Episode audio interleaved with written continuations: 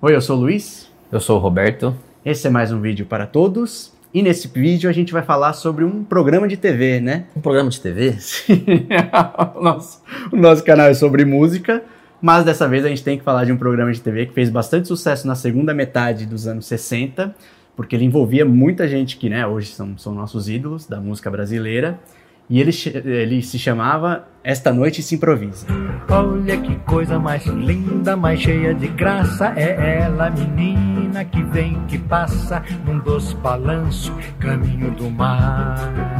Bom, quem acompanha o canal e assistiu ao vídeo sobre o segundo festival da Record, de 66, deve se lembrar que a Record, naquele momento, era líder de audiência. Sim com uma programação que valorizava demais a música brasileira. Sim. Isso porque a música brasileira estava em alta. Estava ganhando o espaço que até então era ocupado por shows internacionais. Tinha muito artista americano que vinha tocar no Brasil, Sim. mas já não fazia muito sucesso. É engraçado que eles até contam quando você, você vai ler histórias sobre isso, tipo, os músicos, né, os compositores, é como se eles fossem, tipo, o cara é ator da Globo. Os, os, músicos também eram assim, é. eles faziam parte do elenco da TV Record. Sim. Mas eram os compositores, né? Do cast. É, o cast deles era, era tinham músicos também, além de atores e atrizes. Né? E a Record, nesse período, tinha três, pelo menos três programas dedicados à música brasileira. O Filho da Bossa, que era apresentado pelo Jair Rodrigues e pela Elis. O Bossa Saudade, apresentado pelo Ciro Monteiro e pela Elisete Cardoso. E o Jovem Guarda, Sim. apresentado pelo Roberto Carlos, Erasmo Carlos e a Vanderleia. De forma que ali estavam contemplados os principais gostos musicais do período, né? Tinha o pessoal, contentava o pessoal da Bossa Nova, daqueles sambas mais tradicionais, antigos, e o a juventude do Iê, Iê, Iê. Sim. Além disso, a Record contava, como você falou, com um elenco fabuloso, assim, tava todo mundo sob o contrato da Record. Sim. Os músicos, compositores, cantores, então precisava de alguma maneira ocupar aquele povo, né? Sim. E uma maneira é, escolhida foi criar um novo programa chamado Esta Noite Se Improvisa, Sim. com a apresentação do Blota Júnior, que é ao ar às quintas-feiras, às 8 da noite. Sim, e é engraçado que ele tem uma, uma entrevista, uma entrevista não, tinha um, um, um pequeno programa de rádio da Jovem Pan agora, que o Newton Travesso e o Tuta, que eram diretores da, da Record na época, contam algumas histórias, né? E eles falam que quando eles tiveram a ideia de criar esse programa Esta Noite Se Improvisa, eles não quiseram lançar direto na grade, então falaram, ah, vamos, vamos fazer ele como se fosse um jogo dentro de um programa que já existe, que no caso era o programa da Abby. Que era cantora também, né? Sim, sim, sim. Ela tem, é muito engraçado ela com o Nair Belo cantando é. músicas sertanejas. E aí, a, a, falou, vamos testar, manda a Abby fazer um, esse jogo aí para ver se, se faz um sucesso. E aí no programa da, da Abby, tava a Nara Leão e o Simonal. E aí, assim, e aí o jogo era esse, a, a, os concorrentes ficavam sentados, tinha um botão. E aí o apresentador falava, a palavra é... E falava uma palavra. E aí os concorrentes tinham que apertar o botão e quem apertasse o botão tinha direito de cantar uma música que tivesse aquela palavra que foi dita. No caso dessa primeira te desse teste deles no programa da Abby, a palavra foi osso. Osso? Osso. E aí ficou ali a Nara Leão e o Simonal, não sabiam, e aí a Abby falou, não sabem, aí abriu pra plateia. E aí vem um senhorzinho, conseguiu cantar. E ele cantou a música Opinião, que inclusive. Que a Nara. Foi gravado pela Nara Leão. e ela na hora não lembrou. Foi gravado e foi um baita sucesso, é, né? Porque tem aquela parte lá: se não tem água, eu furo um poço, se não tem carne, eu compro um osso. É. E aí ele ganhou um radinho, um radinho que só pegava a Jovem Pan. Até eles falaram. Você sabe que eu, eu vi também, pesquisando assim na internet, um texto desse cara. Quem? O Newton Travesso? Não, não, desse cara que participou, desse, ah, é? desse, desse espectador. Que dizendo, ganhou? Porque, assim, é um, se eu não me engano, é um, é um, um quadro da CBN que você conta uma história hum. que você viveu em São Paulo. E ele conta essa história, ele até fala desse radinho que só tocava Jovem Pan, ele lamenta que não tem imagens ah, mais disso. Porque é. muita coisa da Record acho que se perdeu num incêndio. A Record é teve vários incêndios. É, é difícil acessar, mesmo Sim. o pessoal não libera. Sim. Enfim. E, e o programa era muito bem montadinho, porque é, além de ter, ter essa coisa, as regras, né? Você toca a campainha primeiro, aí você vai, a pontuação também variava. Então, se o cara, por exemplo, falava uma palavra, osso, por exemplo, né? Que era o caso. O cara, você sabe uma música que tem, mas não sabe cantar ela direito, então você ganha menos pontos. Se você sabe cantar um trecho dela, ganha mais pontos. Se você sabe cantar a música inteira, Aí você ganha o máximo, que eram seis pontos. Tinha um corpo de jurados que avaliava e, e dava essa, essa graduação de pontos de acordo com o, a performance o desempenho. do. É. E se você errasse, você perdia pontos. Perdia pontos também.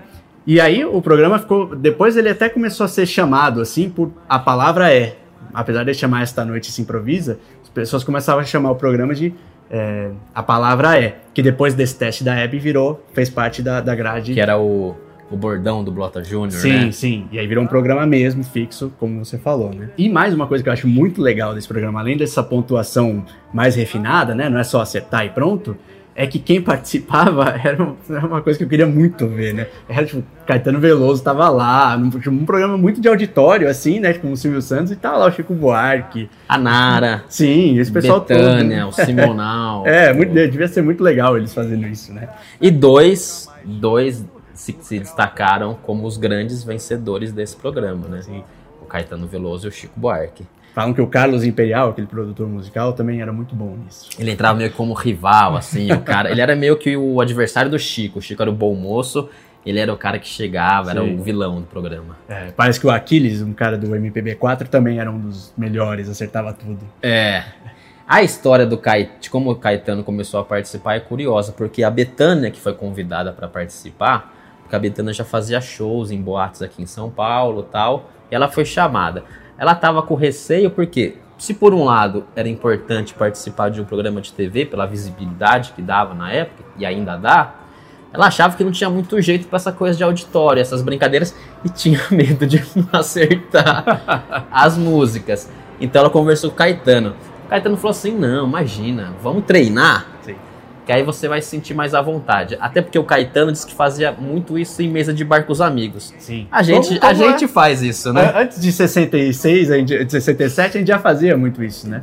Com músicas do Chico, principalmente, Sim, tem que acertar um. Por artista, né? Por artista. É. E eu sou meio que o Chico Buarque nesse jogo, que eu sempre ganhava muito, né? Eu sou o Caetano.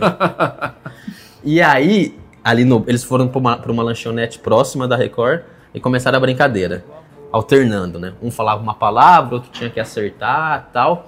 E o Caetano sabia demais, assim. Eles, eles se surpreenderam, porque ele não só sabia músicas com as palavras escolhidas, como cantava a letra inteira numa tacada só. Nesse, nesse encontro, nessa lanchonete, chegou o Newton, o Newton Travesso, estava no balcão. Sim. Ele ouviu os dois brincando lá, foi até eles e falou assim: Betânia, quem que é esse rapaz aí? Imagina. Já meio que sabendo que era o Caetano, Sim. mas queria confirmar, né? Falou assim: ah, o Caetano e tal. Falou, Caetano, muito prazer. Você não quer participar do programa? Hoje.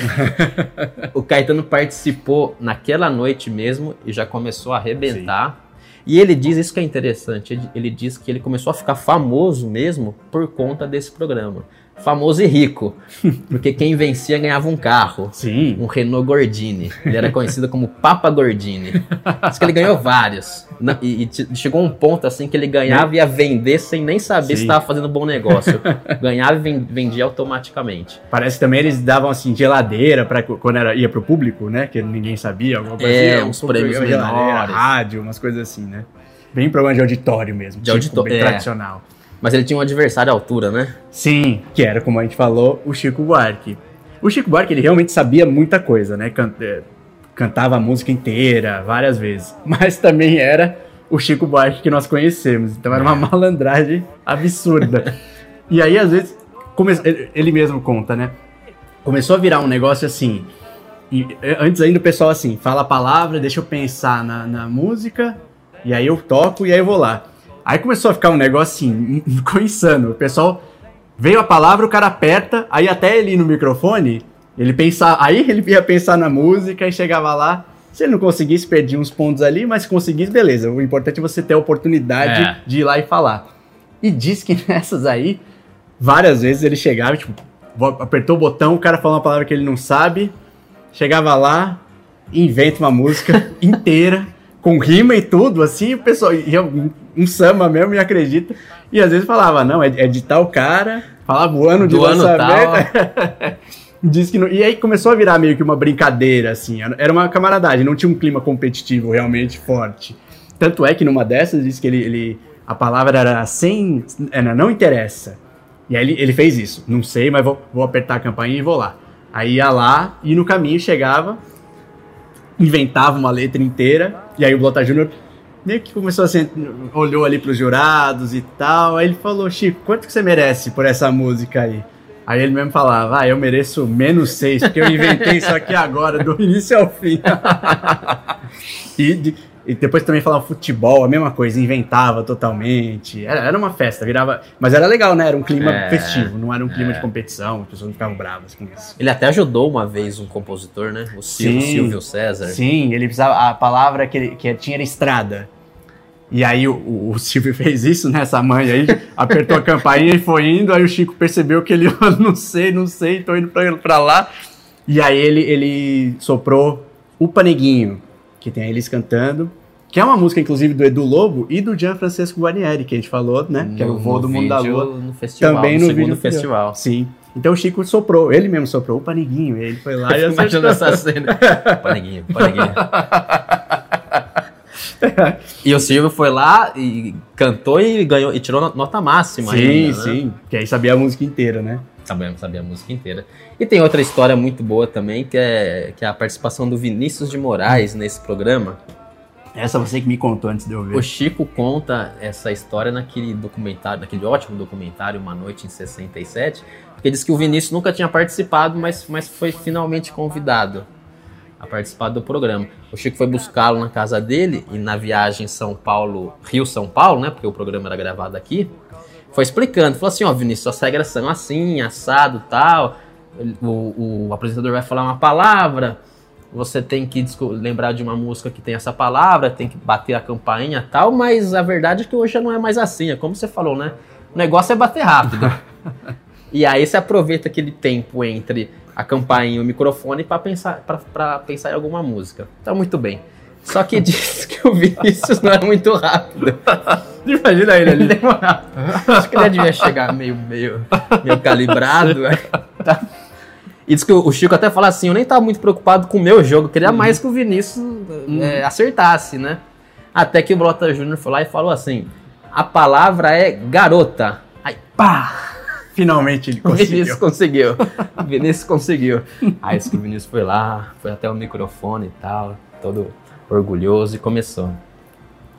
Olha que coisa mais linda, mais cheia de graça. Garota de Ipanema. É, ela, menina, de- que é dele, né? Que vem, que ah, porque estou.